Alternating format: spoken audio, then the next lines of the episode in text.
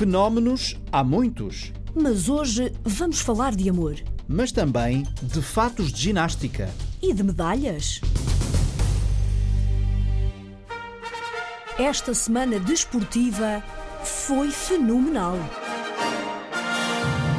Félix conquistou há minutos a medalha de prata nos 10 mil metros do Campeonato da Europa de Atletismo em Amsterdão. Apontou ao céu e percorreu 10 mil metros de saudade. E essa medalha, sem dúvida, que é dedicada ao, a- ao, só ao meu pai. É a pessoa que me faz falta neste momento, era com quem eu queria festejar e, e não está, mas sei que está feliz por mim. Manhã histórica para o atletismo português. Uma espetacular vitória de Sara Moreira nesta meia maratona dos campeonatos. Que é um dia para guardar para sempre. Sabe, mesmo, mesmo a ouro. Em terceiro lugar ficou também portuguesa Jéssica Augusto. Estamos a começar bem o domingo, que terminará com o jogo de Portugal. Zanka Arnaudov consegue o bronze no lançamento do peso É a primeira medalha na, na disciplina do peso em Portugal. Estou muito contente. e Patrícia Mamona a fechar esta jornada de ouro, fechou-a com ouro, Estou super nervosa, estou super contente.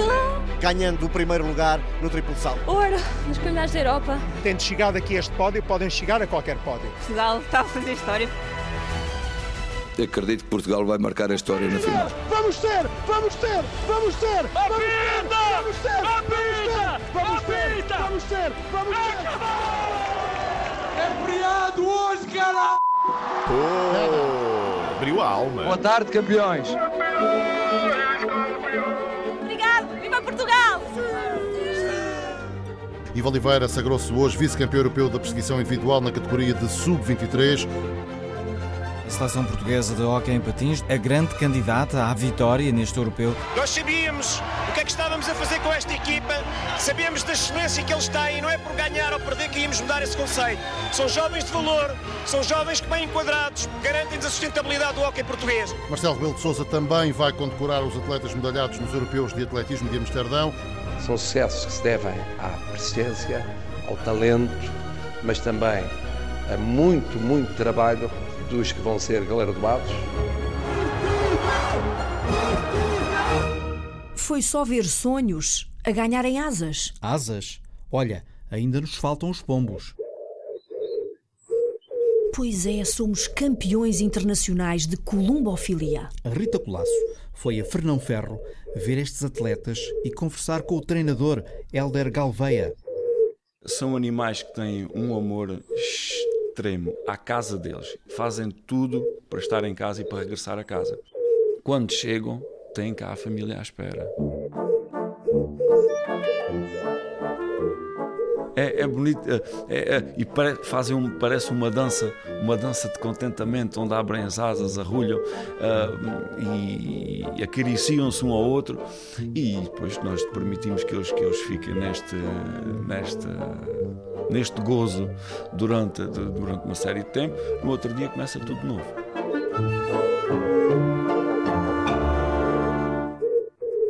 Este é o admirável mundo de atletas de asas treinados aqui por Helder Galveia. Tudo começa muito atrás. Já vamos à história e à casa do Bandarra, do velho Barcelona, do Popeye, da Fernanda e outros campeões, numa conversa que também mete brigas, amor e traição. Nós estamos no distrito de Setúbal, estamos eh, propriamente na localidade de Fernão Ferro e aqui, mais eh, em específico, é a Quinta das Flores.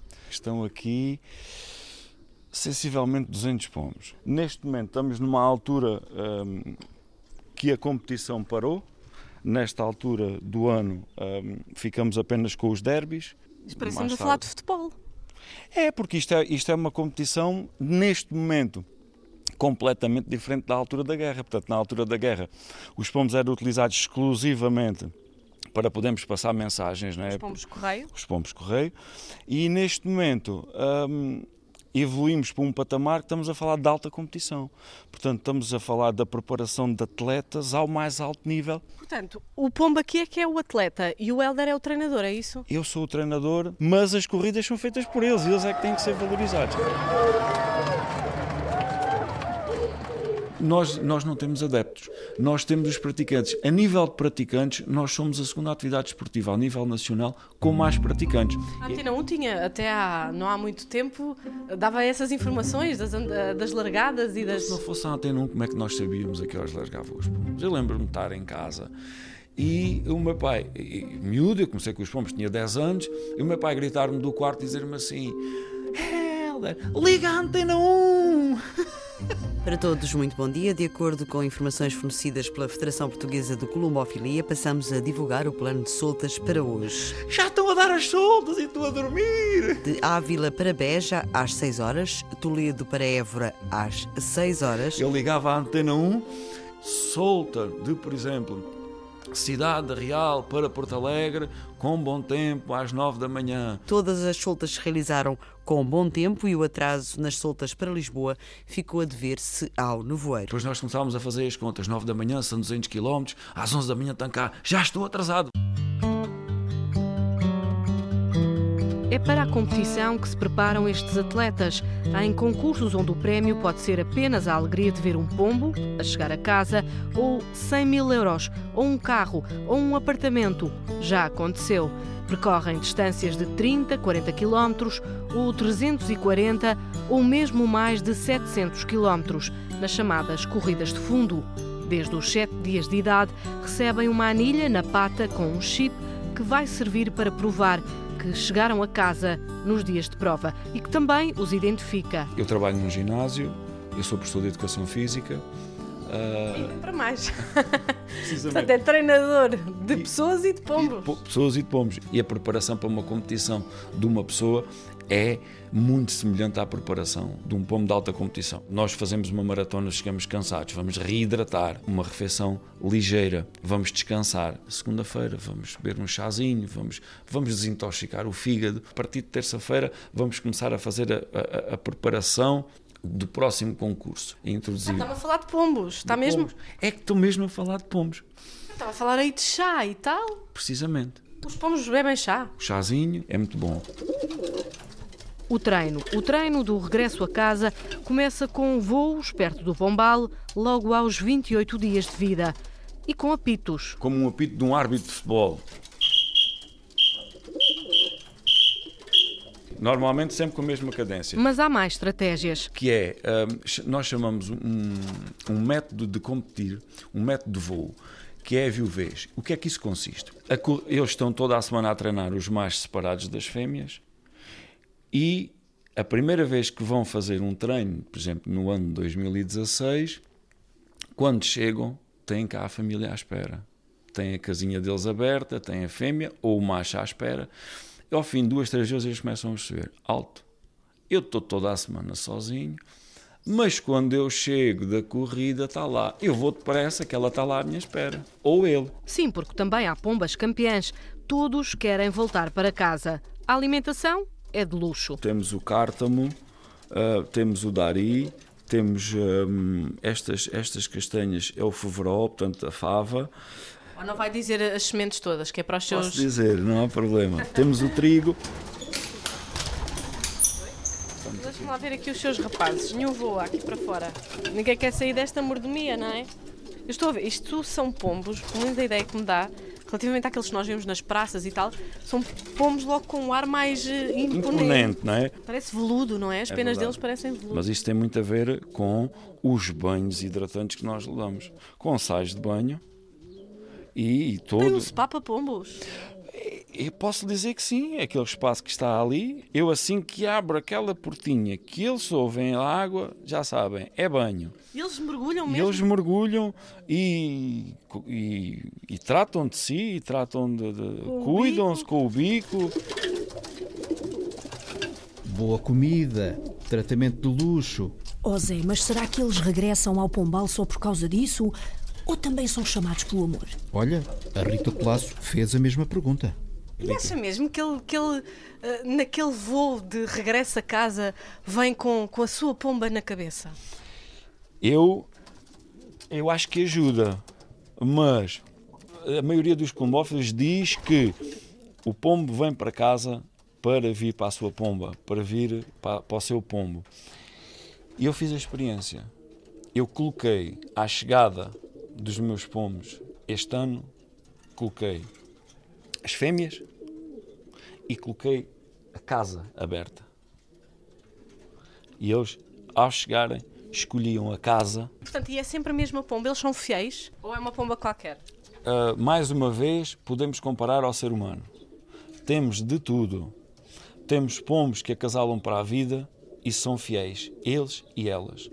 Temos outros casos que eles são marotos e sem elas verem, andam ali no pombal do lado a ver se conseguem uma raparguita mais nova.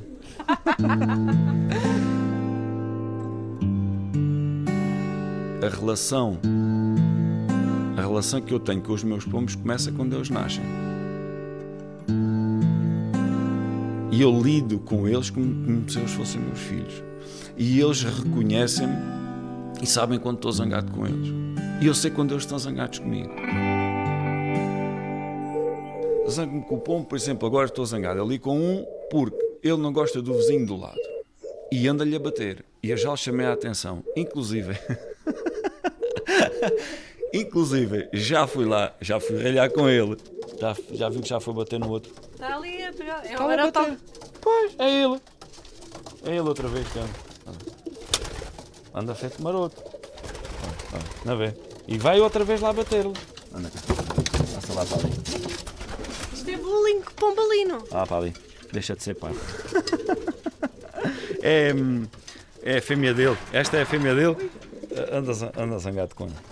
Ai, a fêmea na zangada. Ah, se calhar ainda descobriu alguma coisa. Há uma coisa. E o seu Bandarra, onde é que está o Bandarra, o grande campeão aqui O Bandarra do. está lá em cima a coçar-se.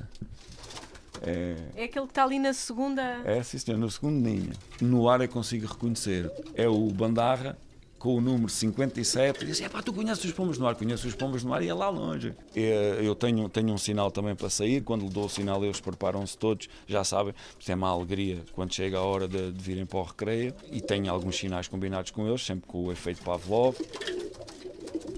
Não cheira a pombos, isto é, a fezes de pombos. Paredes, chão e vários ninhos de madeira impecavelmente limpos. Tudo para cuidar bem de uma paixão. Muito poucas pessoas que começam conseguem abandonar e dizem: Eu fui mordido por este bichinho, eu não consigo deixar os que é um pombos." pombo? Que é o pombo. Eu não consigo, não consigo. E por falar em morder ou em bicar, Isto dói um bocadinho. Dói? Dói um bocadinho. aqui no Pombal dos reprodutores, o maior e vá lá o mais idoso pombo é o velho Barcelona. Zanga-se, zanga-se. É um zangão, é um zangão. Já levou aí umas bicadas que faz favor. Este tem 15 anos. 15 anos. Já não tem filhos, mas ainda cria filhos dos outros. Ponho aqui para ele estar entretido. E está aqui um tão pequenino. Que, quant- quantos dias tem? Cinco, talvez. Não tem ainda anilha, não é? Ainda não. Faltam três, dois, três dias para colocar ele a criou como? O que é que ele vai fazendo? Ah, Traz-lhe comida Traz comida, água e aquece-o. E aquece enquanto ele não tem penas. Ficou E- chateado de lhe ter tirado. E, e zanga-se muito comigo, mas foi sempre assim. Foi sempre assim. Não Uma gosto- relação de amor-ódio. É. Nunca tivemos uma relação Portanto, ele neste próxima. momento está chateado porque lhe estava a querer mexer no nos bebê. É, está zangado, não quer cá mexida no. Não quer mexida no, Portanto, nos aqui, tanto um macho como uma fêmea cumprem esse papel de cuidar de- das crias. Cumprem. Normalmente, hum, quer, quer, quer o pai, quer a mãe, cuida das crias. Helder pega num pequenote. Daqui por dois dias passa para o pé dos outros. Já vai para ali daqui a dois dias este, este rapazolas. Pois é. Este está a terminar a sua. A Ainda sua não fez voo nenhum? Oh, Nunca. Este, quando sair daqui, eh, vai passar aquela experiência, eu andar quatro ou cinco dias a mostrar-lhe o exterior pela primeira vez, a entrada, entra-se aqui, depois levo com a mão. Será que estamos a pegar que o Helder está com um campeão na mão? Eu tenho esperanças que sim, sabe porquê? Porque é, é filha do meu Zé, batizei-o de Zé, porque é filho de um grande campeão hum, alemão, que era o Josef, um senhor fantástico, o Sr. Zillikens, que fez o favor de me oferecer aquele pombo. E eu batizei-o, é é o Josef. Josef em português é Zé. Este pombinho é irmã. É irmã da minha anilha de prata deste ano. É uma pomba. No fundo, vai ser uma pombinha e, a pom- e- que é irmã de uma das craques que tive este ano. É- esta é filha da Seabra com o Zé, que é irmã da Fernanda. Aquele é o Popeye? Ele é o Popeye. tem, aquele é o pai do Bandarra. Vamos comparar os nossos atletas do atletismo, os nossos atletas do futebol e os nossos atletas da colombofilia. Foi a Antena 1 que procurou uh, saber informações e que está a divulgar este feito a nível internacional de um pombo português. Então, um, um está a falar aqui, por exemplo, via com bons olhos que o Presidente da República desse também uma medalha, uma condecoração à colombofilia portuguesa? Olha, vamos por passos.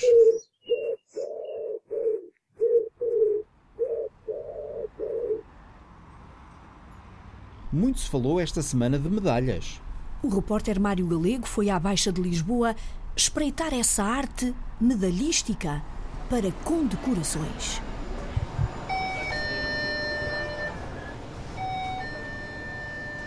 Ao aviso de entrada, vem de lá dentro da pequeníssima loja um dos dois funcionários. Lá dentro é a oficina de Virgílio Martins, olho no repórter, outro no laser que desenha o que há de servir para cunhar uma medalha. As da presidência não.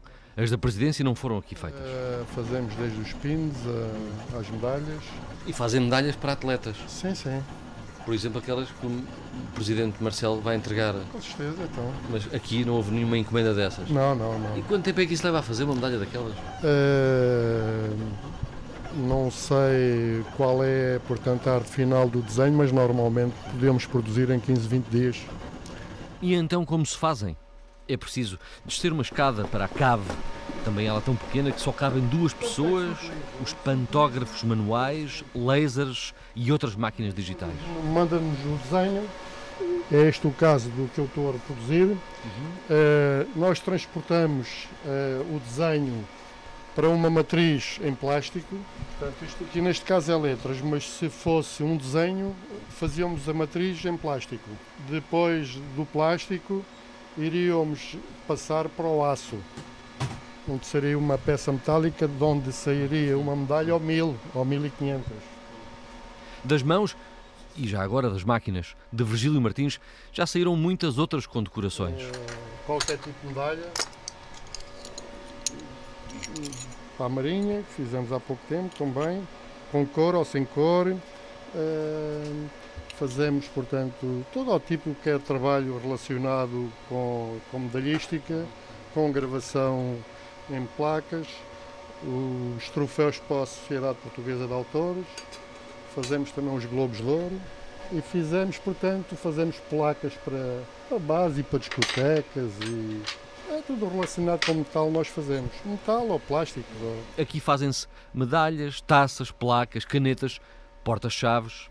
As medalhas dos campeões é que não, não foi aqui. Portugal teve uma sorte tremenda com este presidente. De quem é que ela está a falar? De Marcelo Rebelo de Sousa. Adoro. Adoro este presidente.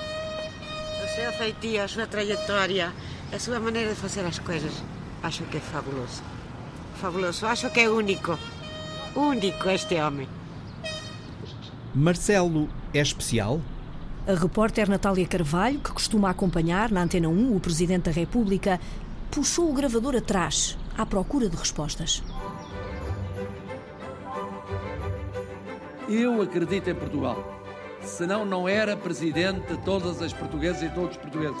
Eu acredito em Portugal. Um presidente especial que se acha especial. Puxando para cima a minha preocupação é puxar para cima sempre, não é puxar para baixo. Para baixo já puxam muitas vezes os factos. Marcelo, na primeira pessoa. Sou um otimista realista. Otimista, porque gosto de olhar para aquilo que há de capacidade de sonhar e de fazer em conformidade com o sonho. Realista, tenho os pés assentos no chão. Pés assentos no chão e bochechas, sempre a jeito. Ah, minha querida, há muito tempo que não tinha uns beijos assim. Já, já o beijei. Tira uma fotografia comigo. Ai, muito obrigada. Ai, adoro. O senhor Presidente. Lindo, isto vai para o Face. Posso pôr no Facebook? Claro. Ah, pronto, muito obrigada. Beijos, fotos, selfies, nem os turistas escapam. Até os turistas são calorosos. Acham que é de aproveitar a oportunidade de cumprimentar, dar uma bacalhauzada a um Presidente da República. O que importa na vida é o afeto que criamos com as pessoas. Quando de vez em quando me perguntam, e a comunicação social gosta muito de perguntar, se não há o risco de aparecer muitas vezes, eu pergunto como é que é possível estar próximo estando distante. Ou se está próximo ou não se está próximo. Eu sou presidente de todas e de todos. E eu quero o bem de todas e de todos. É muito importante a coragem, a determinação lúcida, a vontade de fazer. É um estilo diferente que o país precisava. Sendo corajosos, nós vamos vencer. Não há uma família nossa que não tenha gente a viver lá fora. Eu tenho os meus netos a viverem lá fora. E aquilo que nos junta e que nos une é mais importante do que aquilo que nos separa. Recados políticos, esses, o Presidente espalha-os em diálogos soltos. Eu sou um pacificador. Um pacificador e que não tem tentações presencialistas. Usar persuasão. Não, oh, vamos bem jogar aquela. Por exemplo, o exemplo da persuasão.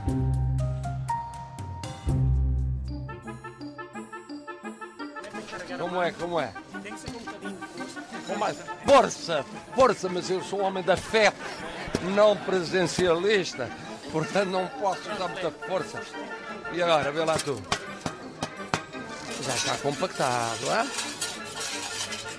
Vê como é que um afeto se pode compactar. Marcelo sabe medir o peso das palavras. Isto, isto é o cogumelo presidencial, é? com este tamanho. Está a ver? Não, tem que dizer, este é o Presidente da República, este é o Governo, que é mais pequenino. Não. Tem que... Solidariedade institucional. O Presidente sempre a aguentar o Governo por uns tempos. Vamos ver, vamos lá. Mas eu quero equilibrar, porque comecei à direita, depois fui à esquerda, e agora estou outra vez à direita, depois vou à esquerda. O Presidente tem que estar rigorosamente ao centro. Tem de ser. Para plateias diferentes, o discurso também pode ser diferente. Tenho o maior prazer em aceitar presidir a Comissão de Honra dos festejos dos 725 anos da Feira de São Pedro em 2018. Está aceito. Pena tenho eu de não ter sabido antes, senão não esperava por 2018 e já cá estaria este ano. Bom, a Comissão de Honra faz-me sempre lembrar aqueles velhinhos que são colocados numa prateleira, muito respeitosa, e ficam ali arrumados. Sou presidente, que bonito. Sou eu. Minha querida, dá cá um beijinho. O presidente dos afetos, que já se vê e é visto como presidente do povo, centra-se numa só mensagem. O povo, sempre o povo, a lutar por Portugal. Se houve desigualdades na crise, há desigualdades na saída da crise. E é preciso estar atento a essas desigualdades. Adoro este presidente. Acho que é o que a gente estava a precisar para acalmar tudo. Como sabem, comigo é muito raro haver desvios ao protocolo. Portanto, vou fazer um pequeno desvio ao protocolo. Bom, meninos.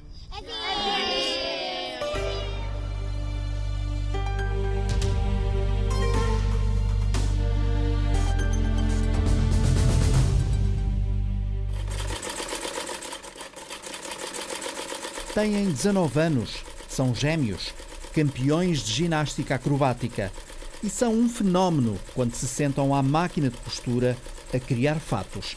Até já chegaram aos Jogos Olímpicos. O repórter Horácio Antunes foi vê-los trabalhar.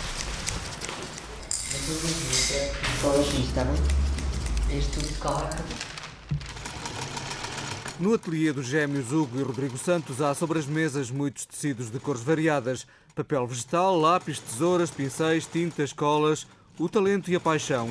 É preciso concluir oito fatos de ginástica rítmica para os Jogos Olímpicos. Era um objetivo que nós queríamos chegar aos Jogos, por isso ao todo serão oito que elas irão vestir nossos. E elas são Eliane Bol, campeã de Cabo Verde, e Natália Gáudio, campeã do Brasil. Duas atletas de ginástica rítmica vão vestir nos Jogos Olímpicos do Rio de Janeiro fatos de Hugo e Rodrigo, dois irmãos gêmeos campeões nacionais de ginástica acrobática em 2015. Nós fazíamos par e ele fazia todos os nossos fatos, depois as pessoas começaram a ver nas provas e a gostar do trabalho e foi aí a partir daí que elas começaram a pedir, a ver que era diferente, depois começaram a ver o trabalho e a gostar e foi assim que começou. Hugo Santos faz o trabalho mais minucioso do ateliê, cola as pedras e os efeitos, recorta os desenhos do irmão Rodrigo.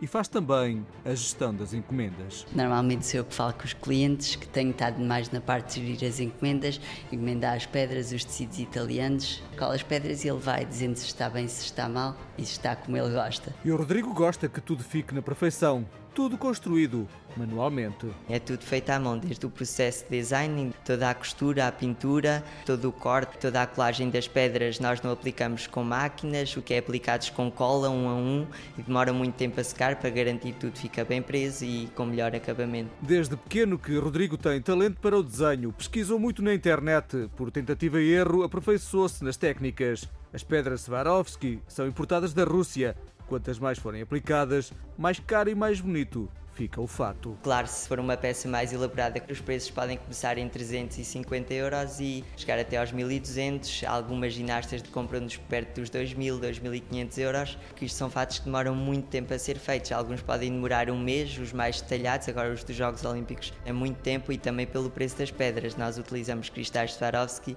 e eles são muito, muito caros. O tempo escasseia e os oito fatos têm que ficar prontos até ao final deste mês. Há pormenores ainda por definir. Hugo e Rodrigo discutem ideias. Ah, então fazemos assim: as fitas ficam douradas, cortas os caracóis aqui e estas formas em azul. Aqui. Eu acho que este ficava às linhas e o dourado por dentro. Então tirei este, não fica muito azul. Tudo pode influenciar a elaboração de um fato, as cores e até a música. Música é parte fundamental da construção dos fatos. Para músicas clássicas, costumamos utilizar cores brancas, mais leves e tentar sempre, para a parte mais lírica, utilizar flores. Para músicas agressivas, mais escuros os fatos, por exemplo, a música do Michael Jackson, como ele se vestia. Rodrigo é um criativo. Aos poucos foi ganhando a confiança das atletas e a confecção dos fatos é da sua inteira responsabilidade. Vou fazendo, vou começando e vou-lhe mandando fotos. Pronto, normalmente acertamos quase sempre. E foi o que aconteceu com Natália Gáudio, atleta olímpica brasileira. Ele enviou algumas fotos e a gente adorou. Ficamos apaixonadas logo do começo porque realmente são fatos muito bonitos, é, muito delicados, assim, muito bem feitos muitas pedras preciosas. Cada pequeno detalhe é feito com muito amor e carinho. Com grande expectativa para os Jogos Olímpicos do Rio de Janeiro, Natália Gaudio espera brilhar com os fatos do ateliê Rodrigo Santos. é uma emoção muito grande, né? Estar realizando esse sonho. Tô com as expectativas muito boas pelo brilho dos fatos que eu vou estar apresentando. Com certeza a minha série, minha apresentação vai brilhar. Aos 19 anos, Rodrigo e Hugo criaram fatos para os Jogos Olímpicos. Têm clientes em vários países, como França, Alemanha, Itália, Estónia, Reino Unido, Austrália e Estados Unidos mas também seleções na Dinamarca e Portugal. Fizemos um contrato com a Federação para todas as ginastas júniores serem vestidas agora no último Campeonato da Europa, em Israel, em Holanda. A delegação toda portuguesa foi toda vestida por nós. Os gêmeos trocaram a escola pela costura. Acabaram o 12º ano em 2014. Foi quando começaram a surgir mais encomendas. Ainda conseguiram brilhar na competição em 2015 com o título nacional de pares. Depois também tiveram que abrandar o ritmo desportivo mas o sonho de competir vai continuar. Nossa última competição não foi assim há muito tempo, há cerca de dois, três meses, mas esperemos ainda continuar. Passamos aqui algumas das vezes até às, às 11 da noite, é raro o dia que saímos antes das 9, por isso era muito difícil conciliar também os treinos e qualquer outra atividade com o ateliê. Ainda estamos a tentar ver outras possibilidades e talvez consigamos voltar.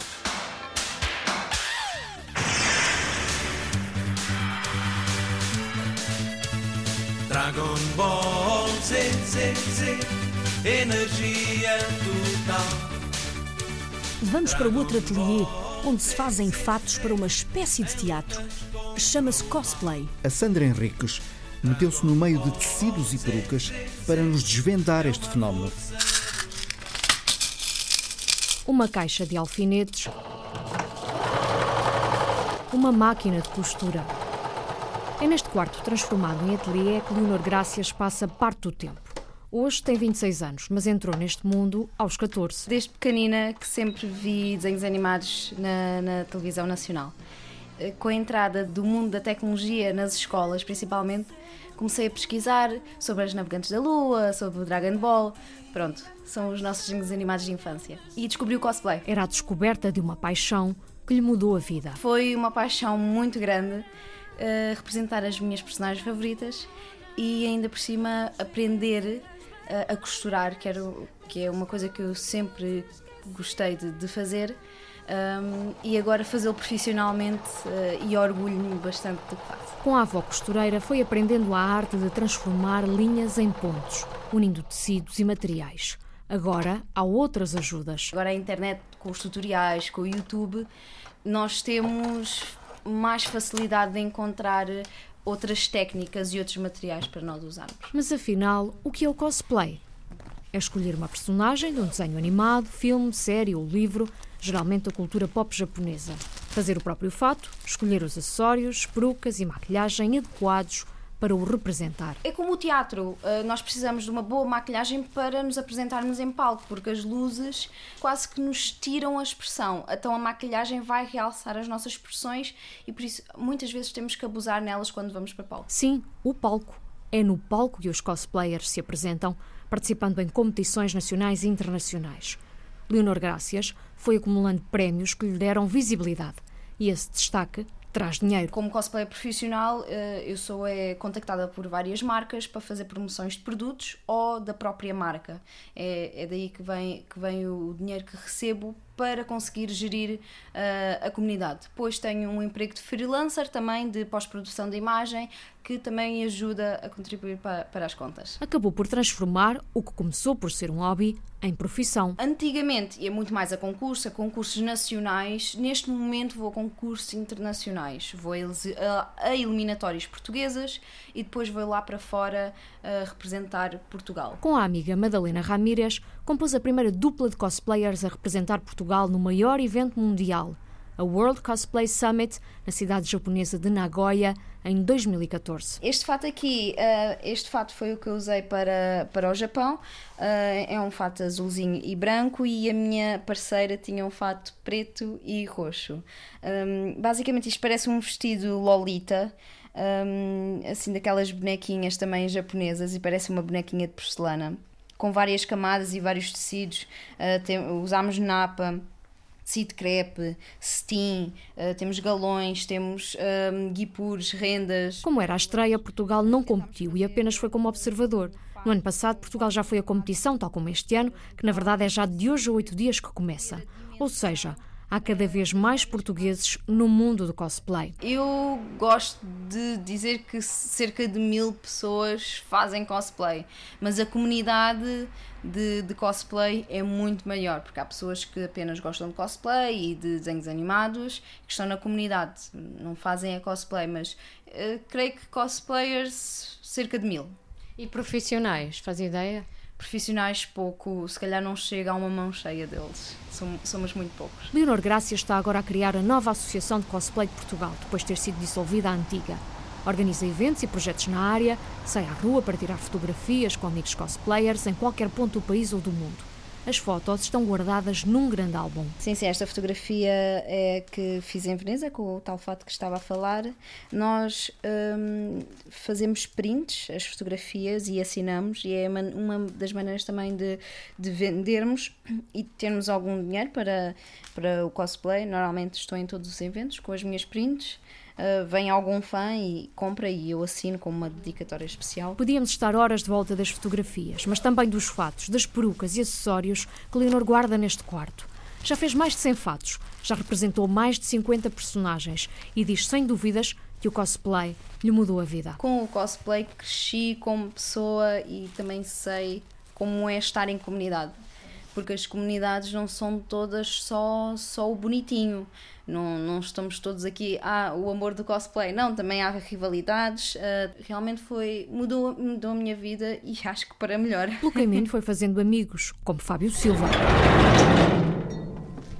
É aqui que cria acessórios de cosplay, como utensílios de madeira. Aqui é a, minha, a garagem, onde tenho os carros, onde mete os carros é onde é que a gente mete o... Temos uma espécie de uma oficina de marceneiro. Sim, estar a comprar o material todo que não tinha nada disto, as mesmas ferramentas que eram do meu avô. Algumas ainda eu utilizo, mesmo a serra antiga, que chama-se zagaia. Eu gosto de trabalhar mais manualmente. Fábio Silva, ou Shanghai Kid, tem 29 anos e foi há quatro que ouviu falar de cosplay pela primeira vez. Estava eu sentadinho em casa, a ver um programa de televisão de jovens, que é o curto-circuito, e vejo lá duas meninas. E uma delas era a Eleonor. E eu assim, ah, que engraçado. Ah, estes eventos cá em Portugal eu não sabia. Não fazia ideia nenhuma, já gosto disto. Olha, deixa lá ver o que é que há mais. Comecei a pesquisar, comecei a ver, comecei... Tá, tá, tá. No ano seguinte, 2013, foi a um encontro de cosplayers em Lisboa. Uma coisa simples, umas calças verdes, uma t-shirt com uma abertura e uns botões e a espada, lenço na cabeça, cabelo pintado, ainda não tinha peruca. Umas katanas que comprei nos chineses que não tinham chegado, como foi a primeira vez que eu encomendei, não tinham chegado. E lá vou eu, todo feliz da vida, não conhecia ninguém, logo ali conheci logo o pessoal. Agora já tem uma dúzia de fatos alinhados numa estrutura metálica no quarto. Aponta para uma capa comprida, vermelha e amarela, com os desenhos de uma carpa. Este aqui, por exemplo, é de uma, do anime que se chama Shinzengumi, que era na época do Japão feudal, que era um grupo de pessoas, neste caso samurais, que prestavam serviço a um lord. Os fatos de Fábio têm muitas vezes acessórios que ele próprio faz com couro ou madeira e depois pinta. Escudos, capacetes, espadas, katanas ou lanças. Que é uma, uma lança feita, dividida em três. Ao meio tem um bocado de tiras de cabedal, é pintada de cinzento. Na ponta é toda feita de, do tal plástico do Evo. É tudo cortado, lixado, pintado. Fábio é um perfeccionista. Tem atenção aos acabamentos das peças, apesar de tudo isto ser apenas um passatempo. Gosto mais de fazer isto por hobby. Não... Em competição, competição só participo participei duas ou três vezes e foi com amigos e foi para divertir. Participei com um amigo uma vez num fato de Dragon Ball. Dragon Ball Z, Z, Z, energia total. Dragon Ball Z, Z, Z, em lutas contra o mal. Em que eu era o Vegeta. Tenho aqui a peruca. Para quem não conhece, é uma peruca preta que depois tem várias como é que vamos dizer, várias saliências para cima. isto deu bastante trabalho porque isto é um suporte, como pode ver, é feito em cartão.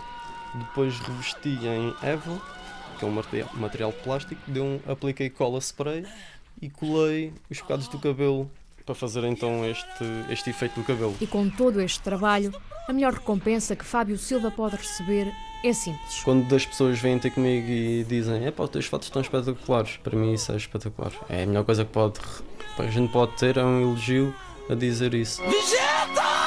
Olha bem!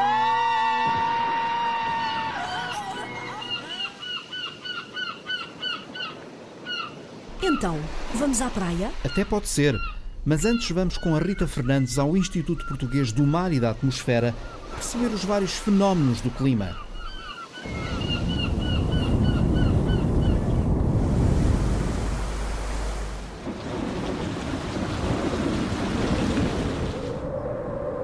Não se preocupe, o tempo hoje não vai estar assim, muito pelo contrário.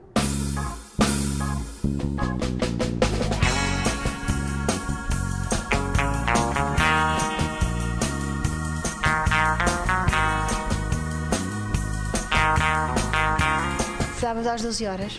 Está a ver aqui? Sábado, 35 graus aqui para Lisboa. Quase todo o território acima de 30 graus. Lá está, tudo ali bem laranjinha.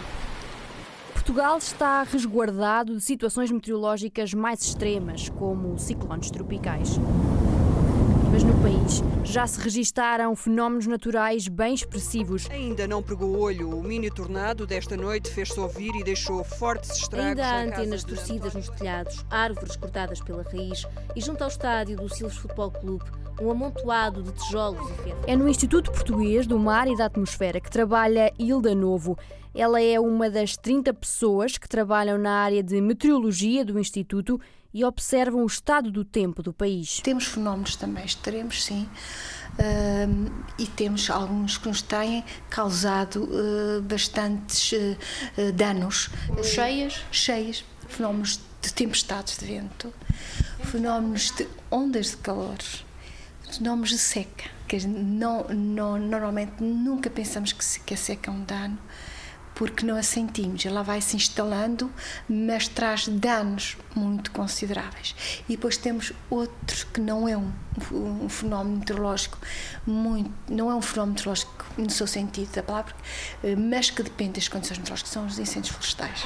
Sola, escolha o tempo sol aí, aí para cima. Seguro, está seguro, está seguro. Propagação segura. Houve duas vítimas a registrar, uma delas foi transportada ao hospital, a outra foi pelos, pelos seus próprios meios. Incêndios florestais, secas, cheias e até tornados, fenómenos naturais que invadem os noticiários durante o ano.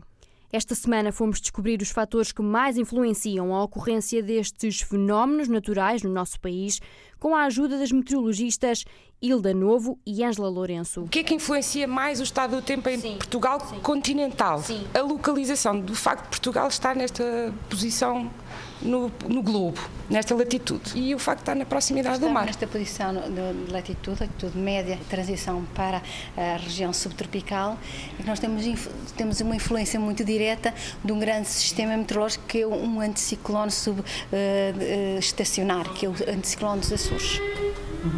Toca a sirene no Departamento de Sismologia. Tivemos um sismo na região dos Açores, de magnitude 4.5. 4.5 na escala de Richter, uma magnitude considerada ligeira. Não é motivo para alarme.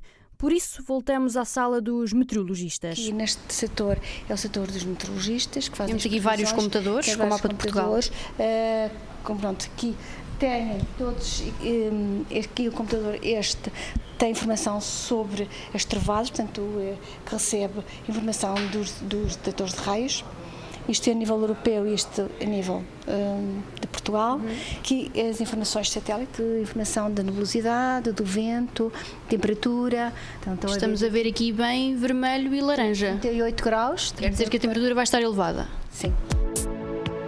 Quantas vezes já lhe aconteceu ter visto a meteorologia na internet, sair de casa e perceber que afinal a previsão não estava assim tão certa? Pois, é que o que vê na internet é mesmo isso uma previsão. Digamos que as previsões de ter uma semana têm um, uma qualidade uh, bastante grande. Uh, já as previsões, uh, prazos maiores, a sua qualidade, é bastante menor. E uh, previsões a um mês, digamos que já não temos qualidade, ou em grande parte das vezes nas últimas duas semanas, a qualidade dessas previsões já é, muito, já é baixa e, portanto, eh, não é utilizada eh, de uma forma, eh, não tem uma utilidade como tem uma previsão a uma semana. E também são usadas de maneira diferente ou interpretadas de maneira diferente. Hoje não temos qualquer nebulosidade, temos céu sem nuvens, muito calor, uh, com este vento de leste, uh, um ar muito seco e muito quente. Tempo quente, e vento, e, e vento. Poderemos ter, poderemos ter vir uh, o vento. vento para as praias. É, pois. Pronto. O vento para as praias vai soprar em regime de brisa, o que significa que durante a manhã o vento está um pouco mais calmo, a brisa sobra, sopra essencialmente de terra e relativamente calmo. Depois, para a tarde, aumenta um bocadinho de intensidade. Em Faro, é tempo delas. O Mário Antunes lá foi e não é que encontrou um caso de amor. Veio de Martorelhas, Barcelona, a grande paixão na vida de Américo Silva. É uma derby, uma marca espanhola de motocross. A Derby não larga o Américo e o Américo nunca sai de perto da Derby. Só não a leva para a cama. Importa-se repetir, Américo? Só não a leva para a cama. Só não a leva para a cama. Está aqui ao pé de mim. Onde vou, ela tem que estar ao pé de mim. Chamava-se Zundap, o primeiro amor de Américo. Mas o facto de também ela ter duas rodas foi a única semelhança com a Derby. Na relação da espanhola com este farense, tudo é diferente. É sempre a minha companhia. Por onde vou, ela vai comigo. Só não a ponho na cama porque não posso. Mas do resto vai sempre comigo. Está sempre ao pé de mim. É uma coisa fascinante de quem gosta de andar de duas rodas. Epá, dá vício andar nisto, que isto é a gente andamos dentro de um carro, parece que estamos dentro de uma lata de conserva. E dentro de uma lata de conserva não dá jeito, tem que se andar com duas rodas para a gente fazer aquilo que quer. Para a companhia ser perfeita, À Derby só lhe falta mesmo o dom da palavra, mas... É como falasse, quando ela está variada, ela diz-me logo qualquer coisa. Diz-me logo, olha, espera aí, desculpa lá, preciso disto. E vai logo novo. Está sempre novinha ali. Agora vai ser pintada e tal, está mais ou menos. Está impecável. E se este amor não for a dois, mas a três? Tenho um gato que de noite dorme em cima dela, está a guardá-la. Por acaso é, é fascinante. É as duas, somos os três. Por acaso é muito simpático. E mulheres, Américo? Não tenho, não. Nem quero. Vou, vou arranjando de vez em quando. E é com a mesma naturalidade demolidora que Américo Silva admite não ter argumentos para explicar tão assolapada paixão. Não consigo explicar. Por acaso não. É fascinante. É um fenómeno. É um fenómeno.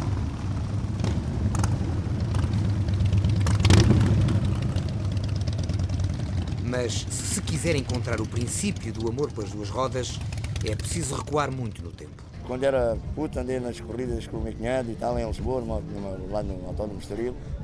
Ah, e pronto, e aquilo agarrou-se de tal maneira que agora, pronto, olha, é até, é até ao fim. É até ao fim.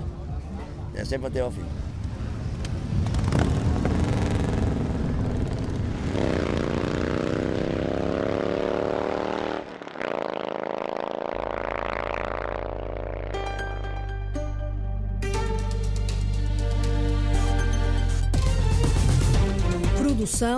Rita Colasso e Sandra Henriques.